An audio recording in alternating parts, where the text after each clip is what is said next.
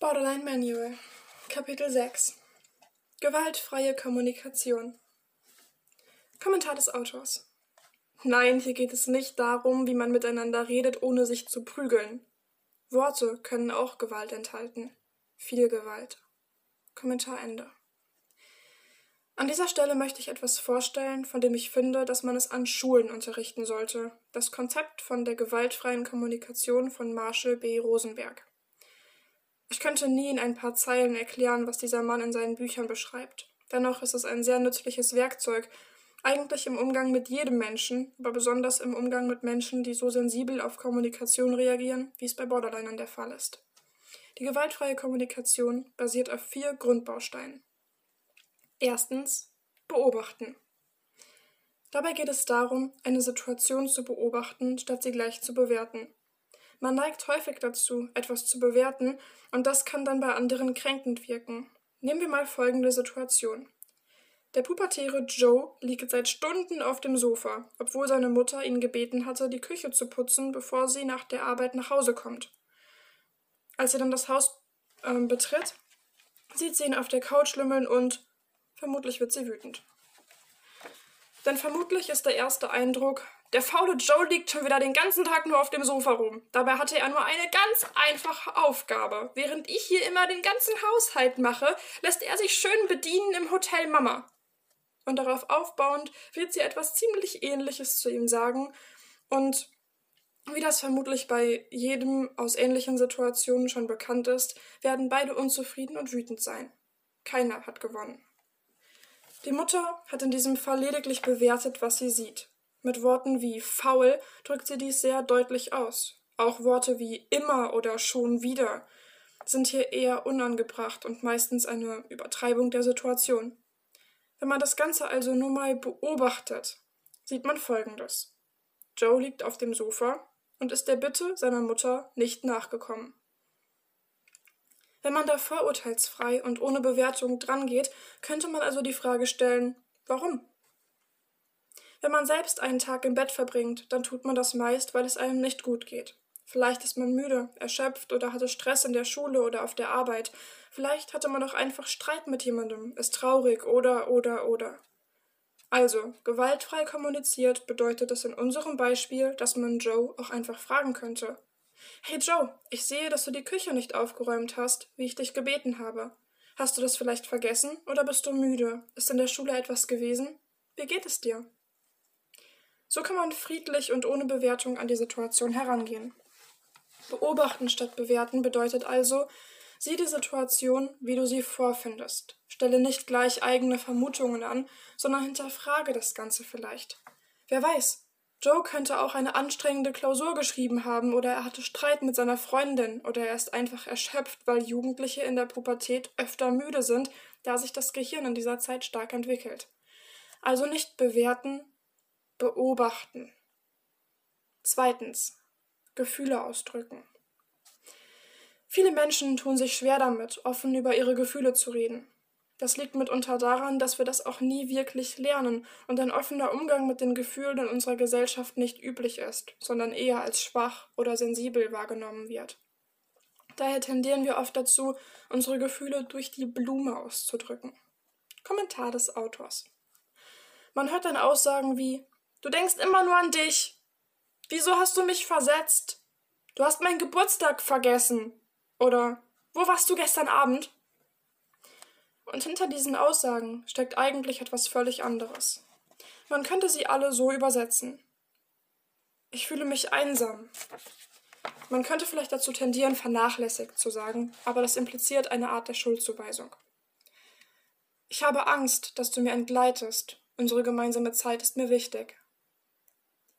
Ich habe mich auf diesen Tag gefreut und es war mir wichtig, ihn mit dir zu verbringen, weil du mir am Herzen liegst. Oder ich möchte dich nicht verlieren, und ich habe mir Sorgen um dich gemacht, weil ich nicht wusste, wo du bist. Die Distanz zwischen uns macht mir Angst. Kommentar Ende. Oft ist uns nicht wohl dabei, unsere eigenen wunden Punkte zu zeigen, zuzugeben, dass wir verletzt sind oder Angst haben, oder dazu zu stehen, dass wir mit etwas bereits schlechte Erfahrungen haben und diese uns vielleicht in unserem Denken beeinflussen. Doch über solche Dinge offen zu sprechen, kann Missverständnisse vermeiden. Wichtig beim offenen Kommunizieren von Gefühlen ist, dass man eine Ich-Botschaft sendet, also wirklich die eigenen Gefühle äußert. Dazu kopiere ich euch unten in den Anhang vom Video eine Liste mit verschiedenen Gefühlen. Wenn du möchtest, schreib dir ein paar auf einen Zettel und wenn du nicht weißt, was du sagen sollst, kannst du darauf zurückgreifen. Es ist durchaus wichtig und sinnvoll, auch positive Gefühle zum Ausdruck zu bringen. Das gibt allen ein gutes Gefühl und man weiß, dass man äh, vielleicht etwas richtig gemacht hat oder was gut war. Die letzte Liste, die ich bei den Gefühlen anführen möchte, ist eine, die bewertet, statt wirklich Gefühle auszudrücken. Wenn man Dinge sagt wie ich fühle mich vernachlässigt, dann impliziert das, dass man einen, äh, dass das Gegenüber einen Fehler gemacht hat. Auf die folgenden Dinge, und davon lese ich tatsächlich ein paar vor, sollte man also eher verzichten. Ich fühle mich angegriffen, ausgebeutet, ausgenutzt, bedroht, eingeengt, in die Enge getrieben, manipuliert, nicht beachtet, nicht gehört, nicht gesehen, provoziert, nicht respektiert, niedergemacht, unterbrochen, ungewollt, vernachlässigt oder zurückgewiesen. Auch sollte man solche Verallgemeinerungen wie immer, niemals, jedes Mal oder schon wieder vermeiden. Falls du jetzt fragen willst, warum, dann achte doch bitte einmal bewusst darauf, was es ein Gefühl in dir auslöst, wenn andere so mit dir reden. Behalte dabei im Hinterkopf, dass einige Menschen sensibler sind als andere. Drittens. Bedürfnisse. Der nächste Punkt in der gewaltfreien Kommunikation ist das Sprechen über Bedürfnisse. Ich habe in einem vorherigen Kapitel bereits emotionale Erpressung erwähnt. Dabei gibt es Menschen, die lieber gar nichts sagen und von anderen erwarten, dass sie schon verstehen, was falsch ist was diese Person gerade braucht oder was fehlt. Nehmen wir einfach mal das folgende Beispiel. Maria und John sind auf einer Feier von Johns Arbeitskollegen. Maria ist ohnehin nur eher widerwillig mitgekommen und fühlt sich jetzt den ganzen Abend unwohl und hofft darauf, dass John es endlich sieht. Dieser ist jedoch in rege Gespräche mit seinen Kollegen vertieft und sieht den flehenden Blick seiner Frau nicht. Zu Hause angekommen ist Maria wütend und frustriert. Geht John aus dem Weg. Dieser weiß nicht einmal, was er falsch gemacht hat. Im schlimmsten Fall glaubt er vielleicht, dass Maria einfach ihre Phasen hätte, und beim nächsten Gespräch mit seinen Kollegen kommt seine unhöfliche und ungesprächige Frau zur Sprache und warum sie an dem Abend der gemeinsamen Feier so abwesend gewesen sei. John findet seine Meinung über Maria vielleicht sogar bestätigt, wenn seine Kollegen so etwas sagen wie Ach, die Frauen sind doch alle gleich, mit denen kann man nie irgendwas machen. Und damit ist das Thema dann gegessen. Vielleicht geraten Maria und John sogar in einen Streit darüber, warum sie seine Arbeitskollegen nicht mag. Und sie beschuldigt John dann, unsensibel zu sein und nichts zu verstehen. Und das klassische Ehedrama ist geschaffen. Um genau solche Situationen zu vermeiden, könnte Maria ihre Bedürfnisse und Gefühle offen kommunizieren. Ich hänge also auch noch eine Liste mit verschiedenen Bedürfnissen an. Einige davon sehen so aus. Man möchte Authentizität leben. Man möchte Kreativität leben, man möchte einen Sinn in seinem Leben haben, Selbstwert, Nähe, Gemeinschaft, Rücksichtnahme, Freude, Schönheit, eine Unterkunft, ein Sexualleben, Bewegung oder Körpertraining, Nahrung, Luft, Zugehörigkeit. All das sind Bedürfnisse, die ein Mensch so haben kann. Viertens. Bitten. Der letzte Punkt ist das Bitten um Dinge.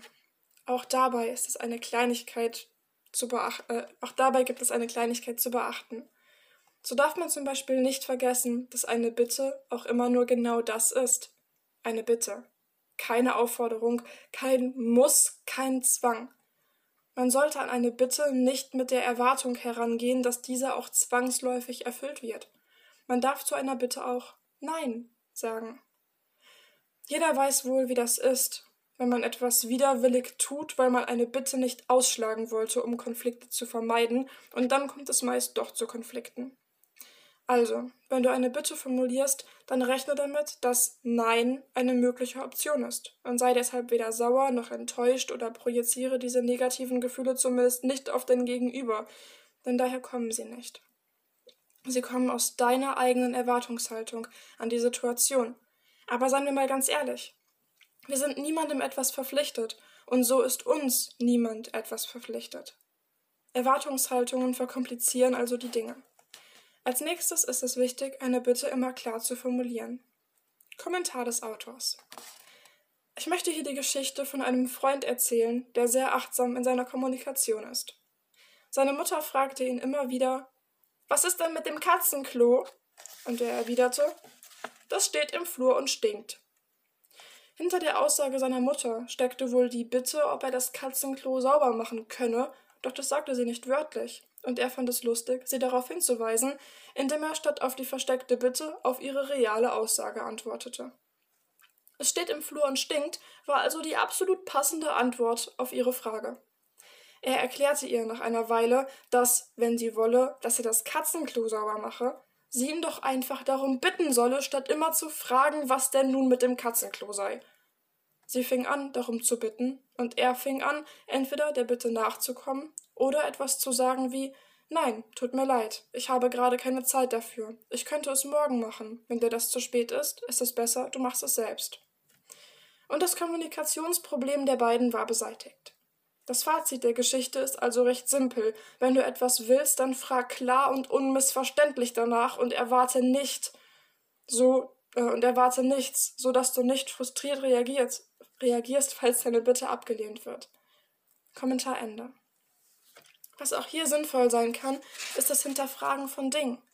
Wenn jemand deine Bitte ablehnt, kannst du fragen, warum er diese abgelehnt hat, wie der Freund aus der Geschichte, der direkt sagt, dass er keine Zeit hat und seiner Mutter eine, äh, seiner Mutter eine mögliche Alternative bietet. Das kann man beliebig ausweiten. Wenn ein Kind keine Lust hat, das Zimmer aufzuräumen, könnte es daran liegen, dass es noch in ein Spiel vertieft ist. Ein möglicher Kompromiss wäre also, dass das Kind das Spiel zu Ende bringen kann und danach das Zimmer aufgeräumt wird. Oder vielleicht möchte das Kind auch das Zimmer nicht aufräumen, weil es keine Lust hat. Dann kann man zum Beispiel mit einer Belohnung locken oder dem Kind anbieten, dass man die Arbeit teilt. Kompromissbereitschaft und Verständnis sind sehr wichtig, wenn man versucht, gewaltfrei und ohne Konflikte zu kommunizieren. Was auch helfen kann, ist, wenn man etwas genauer erklärt.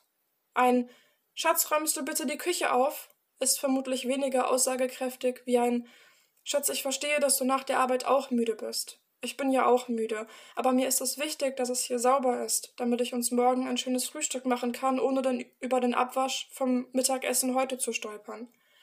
Würdest du das bitte für mich machen? Oder können wir das schnell gemeinsam erledigen? Womit man eher vorsichtig sein sollte, sind Aussagen wie Mir ist es wichtig, dass wir die Arbeit hier fair teilen. Denn das kann bei einigen Menschen schon wieder bedeuten, dass sie angeblich zu wenig tun und die Arbeit bisher nicht fair geteilt war, was wieder zu einem Streit darüber führen kann, wer hier im Haus eigentlich was macht und die meisten Aufgaben übernimmt. Kommunikation will also geübt sein.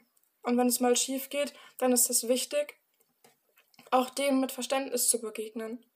Es gibt diesen wundervollen Spruch, ich bin nur verantwortlich dafür, was ich sage, nicht dafür, was du verstehst. So ganz war es das nicht, denn in erster Linie ist man dafür verantwortlich, was man sagt und dass man dies so unmissverständlich wie möglich tut.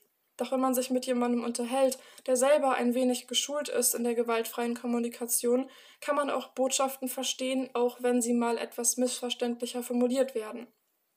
Man kann dann auch mal nachfragen. Hast du das vielleicht so und so gemeint? Um das Missverständnis direkt im Keim zu ersticken. Auch kann man berücksichtigen, dass wir alle nur Menschen sind und jeder schon mal den Faden verliert, wenn eine Situation besonders emotional ist oder man sich besonders in etwas hineinsteigert. Auch da ist es einfach das Beste, wenn man sich selbst nicht das, äh, wenn man sich das selbst nicht so sehr zu Herzen nimmt und versucht, die Kernbotschaft zu erfassen oder dem Ganzen genug Raum zu geben, dass alle sich wieder runterfahren können und man sich erst dann erneut und mit klarem Kopf zusammensetzt, wenn man den Platz im Gehirn dafür hat.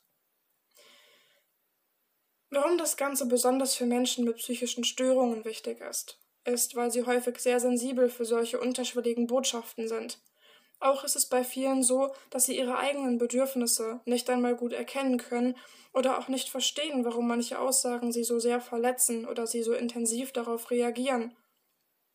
Deshalb ist diese Art der Kommunikation gerade da ein gutes Hilfsmittel.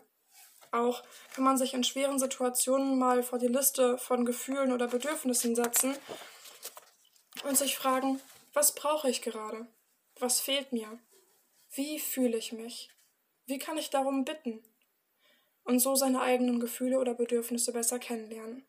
Also, gewaltfreie Kommunikation kurz gefasst. Begegnet euch mit Respekt und Achtsamkeit. Verzichtet auf Schuldzuweisungen und Urteile. Beobachten, Bedürfnisse erkennen, die hinter der Wut oder Trauer stecken, das Bedürfnis hinterfragen. Borderliner kennen oft ihre eigenen Bedürfnisse nicht. Eigene Bedürfnisse und Grenzen kommunizieren, möglichst als Bitte formulieren, nicht mit der Erwartungshaltung und nicht an Bedingungen geknüpft. Ich bitte dich, dieses oder jenes zu tun. Wäre das okay? Dabei sollte man auch ein Nein akzeptieren oder Alternativen bieten können. Schau, mir ist es wirklich wichtig. Wäre es okay, wenn du das machen kannst? Wir können das auch zusammen machen. Oder du übernimmst eine andere Aufgabe oder machst es zu einem anderen Zeitpunkt. Gefühle, auch wenn sie irrational erscheinen, immer ernst nehmen. Ich verstehe, sehe, spüre, dass du dich so und so fühlst. Was hat dazu geführt und wie können wir das ändern? Nur man selbst ist für seine Gefühle verantwortlich und alles, was aus uns herauskommt, begegnet uns äh, und uns begegnet, hat die Ursache in uns selbst. Borderliner erkennen dies oft schwer wegen des fehlenden Ich-Gefühls. Lass dir nicht die Verantwortung für die Reaktion eines Borderliners zuweisen, doch rechne damit, dass der Betroffene unfähig sein könnte, seine eigene Verantwortung anzuerkennen. Ich bin Gefühl gut oder schlecht, weil ich Bedürfnis, Wunsch, Aussage treffen. Zum Beispiel, ich bin traurig, weil ich mich einsam fühle. Könntest du mir Gesellschaft leisten oder hast du Lust, morgen etwas mit mir zu unternehmen?